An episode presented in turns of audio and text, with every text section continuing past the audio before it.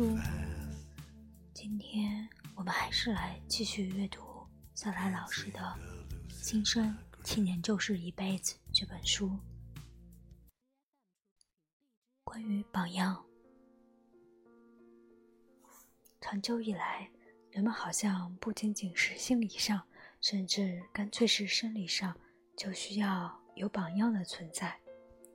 那榜样当做模仿的对象也好，当做将来有意超越的目标也罢，反正需要有个榜样放在前方。然而，若是有能力站在榜样的角度去思考，就会发现，充当榜样其实是非常可怕的，因为榜样被要求完美，被要求没有瑕疵，被要求高大上，可这明显是谁都做不到的呀！这世上就没有圣人，有的基本上都是装出来的而已。说个别的事儿吧，每当我需要学习一项新技能时候，总是先从书入手，网络上碎片化的文章基本上毫无用处。尽管这么说可能会伤到一些人，免费的不是不好，只是按照经济规律，免费的东西通常伴有隐秘的成本。买书，我通常不会只买一本，我会一口气买若干本，基本上是五到七本。为什么是差不多五七本呢？你猜？在亚马逊上搜索相关话题的书籍，只要符合基本条件的话，就直接买下来，买一堆回来。知名作者的、知名且专业对口的出版社的、版次更多一些的、印字更多一些的、评分相对高一些的。我觉得，在我不懂那个领域的时候，连挑书都是浪费时间，只能从通用的标准入手。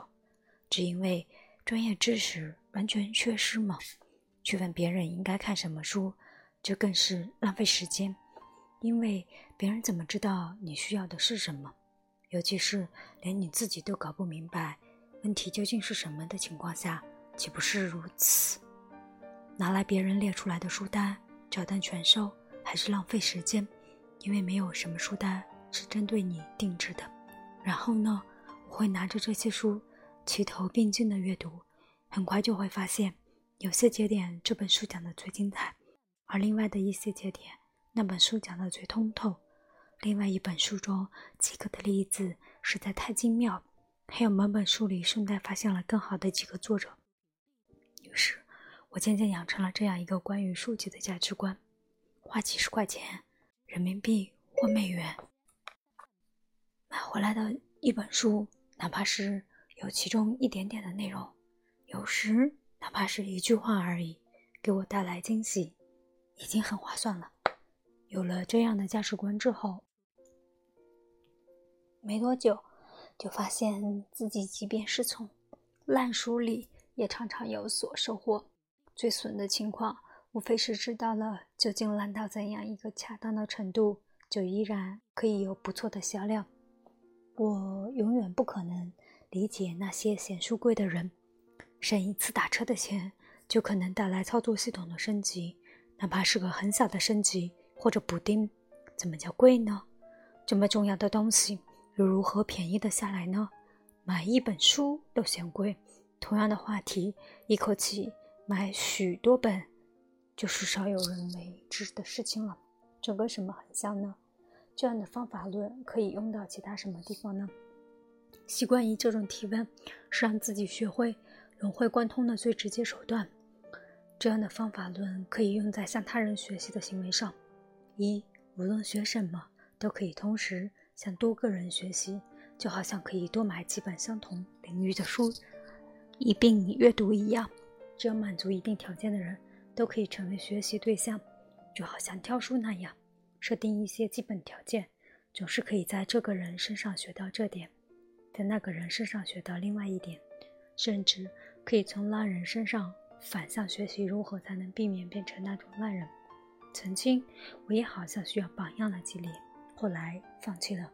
如果把榜样比作好书，理由就清晰了：好书永远存在，经典书籍永远不止一本，经典书籍也有可能被颠覆的可能。新的好书永远源源不断，众多好书都各有千秋。同样的道理，榜样永远存在，值得当做榜样的人其实有很多。曾经的榜样很可能被颠覆，实际上经常被颠覆。新的榜样永远。源源不断，即便是普通人，也常常各有千秋。有时我买了一本书，在里面学到哪怕一点东西，就觉得已经很值了。那么，我看到一个优秀的人，只需要从他身上学会一点点，就已经很值了，不是吗？既然每个人都有不足之处，我又何必把谁当做榜样？既然每个人都有可取之处，为什么要认为这个值得作为榜样？那个却不能，难道最终我要被装得更好的那个人蒙蔽吗？被装得最好的那个人蒙蔽，是寻求单一榜样的最可怕后果。再后来，我就想，其实真的没必要找什么榜样了，因为之前需要榜样是为了追赶和超越，可现在我们是确定、确信自己只要不死，就要每天进步一点点的人。榜样的意义并不大，尤其是在互联网时代，我们越发的明白，完美无缺的榜样只存在于信息流动不通畅的时代里，不是吗？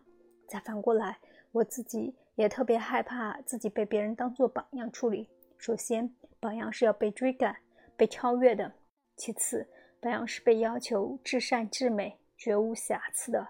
最要命的是，互联网时代里所有的榜样。最终是要被曝光的。前两天与徐小平老师吃饭闲聊，讲起来一件事儿。有一次和聚美优品的 CTO 戴宇森吃饭，闲聊中他提起当年上过我的课，又补了一句：“我老婆也上过你的课呢。”闪念之间，我有点感慨，跟他说：“你知道吗？老师是一个基本上注定要被甩在学生身后的职业。”你知道我哪儿运气好吗？我的好运就是你们一路狂奔，到地方一看，我竟然还在。也就是说，我运气真的很好，没有被你们远远的甩在身后。然后我和徐老师唏嘘了好一会儿。徐老师说：“我们其实都是很努力的人，都很害怕被甩在身后。然后吧，幸亏结果还不错。最为关键的是，当榜样是很无聊的事情。”我总觉得不完美的东西才真美，虽然这更像是甘于堕落的托词，但我就是对时不时喜欢说脏话，在恰当的时候说出精准的脏话，很爽的。我就是戒不了烟，相信我，我尽力了，戒了好多次，都失败了。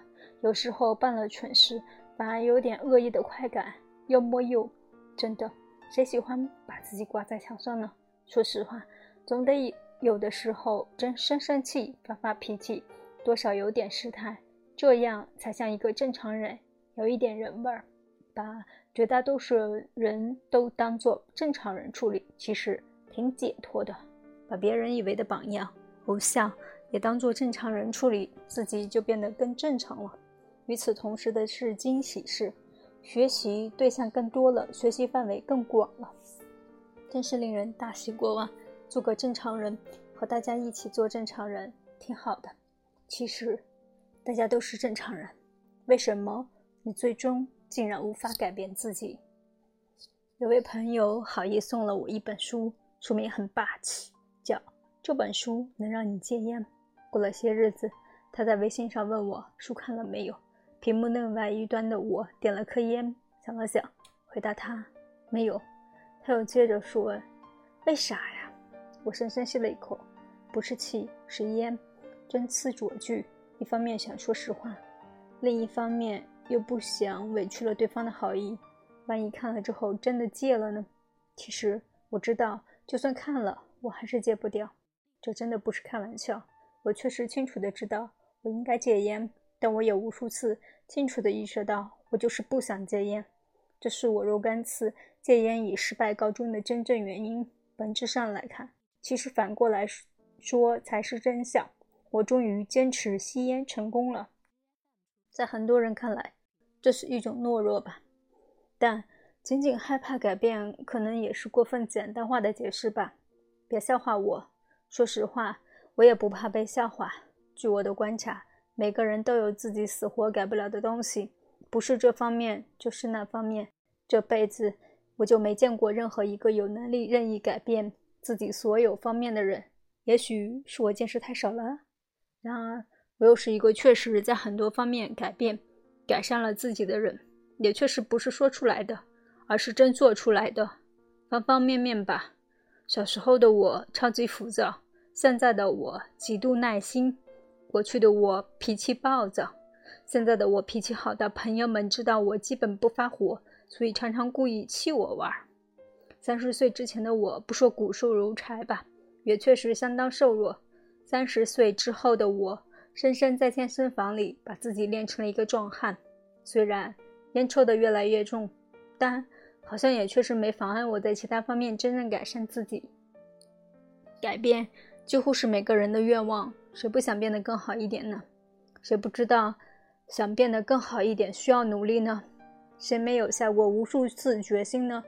然并卵，这个来自于句子缩写的词汇里包含着多少无奈，又包含着多少被别人用它耻笑时的痛苦。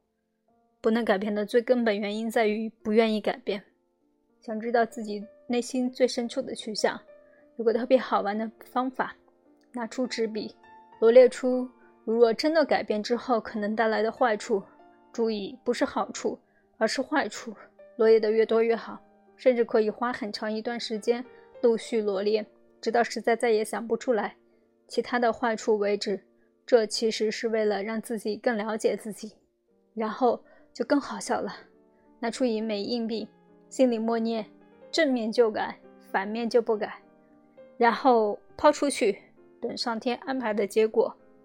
等结果出来的那一瞬间，你就会知道自己内心最深处实际的想法。因为当上天安排的结果和你自己实际想的不一样的时候，你瞬间就会有再抛一次硬币的冲动。实在不想改的，就别改了吧。不要硬逼自己，尤其是连硬币都能告诉你真相的时候。人们都有这样那样的毛病，这样那样的问题，就不是什么过分大不了的事情。人就是一个容错性极强的动物，或者可以类比为机器，而这世界也常常是个容错性很强的系统。不仅人可以在有问题的情况下好好生存下去，这世界也总是可以在有问题的情况下持续运转下去。就是这样，知道自己的缺点，也知道自己改不掉，其实并不是最坏的情况。最坏的情况是自己确实有缺点，自己。却完全不知道，甚至以为自己其实是完美的，这才是真正不可容忍的缺陷。想改却最终失败，大抵上都是误以为改变是瞬间的事情造成的。改变常常是个过程，且是个很长的过程，不是瞬间能够完成的。能够瞬间完成的改变，大都没有什么意义。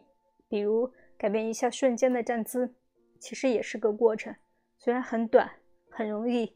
但意义不是很大。彻底改变日常的错误站姿，却需要矫正很长时间，肯定很有意义。但就因为这是个长期的过程，这个改变的难度就无限提高了。这世界是动态的，人们却总是不由自主地用静态的方式去思考、理解这个世界。有一个你可能瞬间想不到联系的成语故事：刻舟求剑。这个故事其实并不是杜撰的，而是那个年代里确实发生的事情。分不清静态和动态，不是现代人才有的误区，也不是许多年前早已经解决了的误区。这个误区长期存在于此，有很多种变体，防不胜防。下个决心是瞬间的事情，瞬间的决定，行动才是填补后面非瞬间的整个过程的实际内容。若是真想明白了这个道理，就可以直接把下决心的这个瞬间决定直接跳过，它没必要存在，直接开始行动就好，这才是关键。解锁这个关键之后，一切都显得明显了。改变是个过程，改变最初的时候很难显现，改变需要足够的时间，所以也需要足够的耐心。改变结果出现的时候，已经耗费了很长时间、很多精力、很多耐心。看到自己的改变，会给自己更多的自信。改变是过程，获得、积累自信也是过程。看到别人已经改变的时候，不会盲目的羡慕，因为真正改变过自己的人，知道那意味着什么。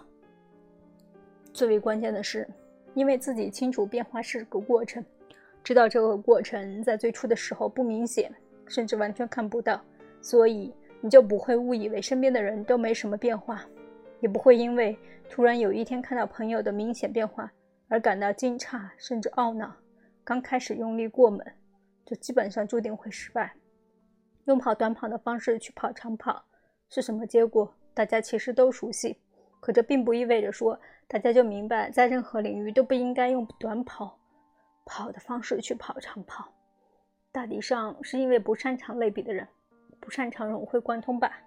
一个最明显的例子是，绝大多数人成为父母之后，在孩子零到三岁的时候投入过多，耗费了过多的资源，到了孩子十五到十八岁的时候，早已经耗尽资源，甚至孩子早已经成了事实上的负担。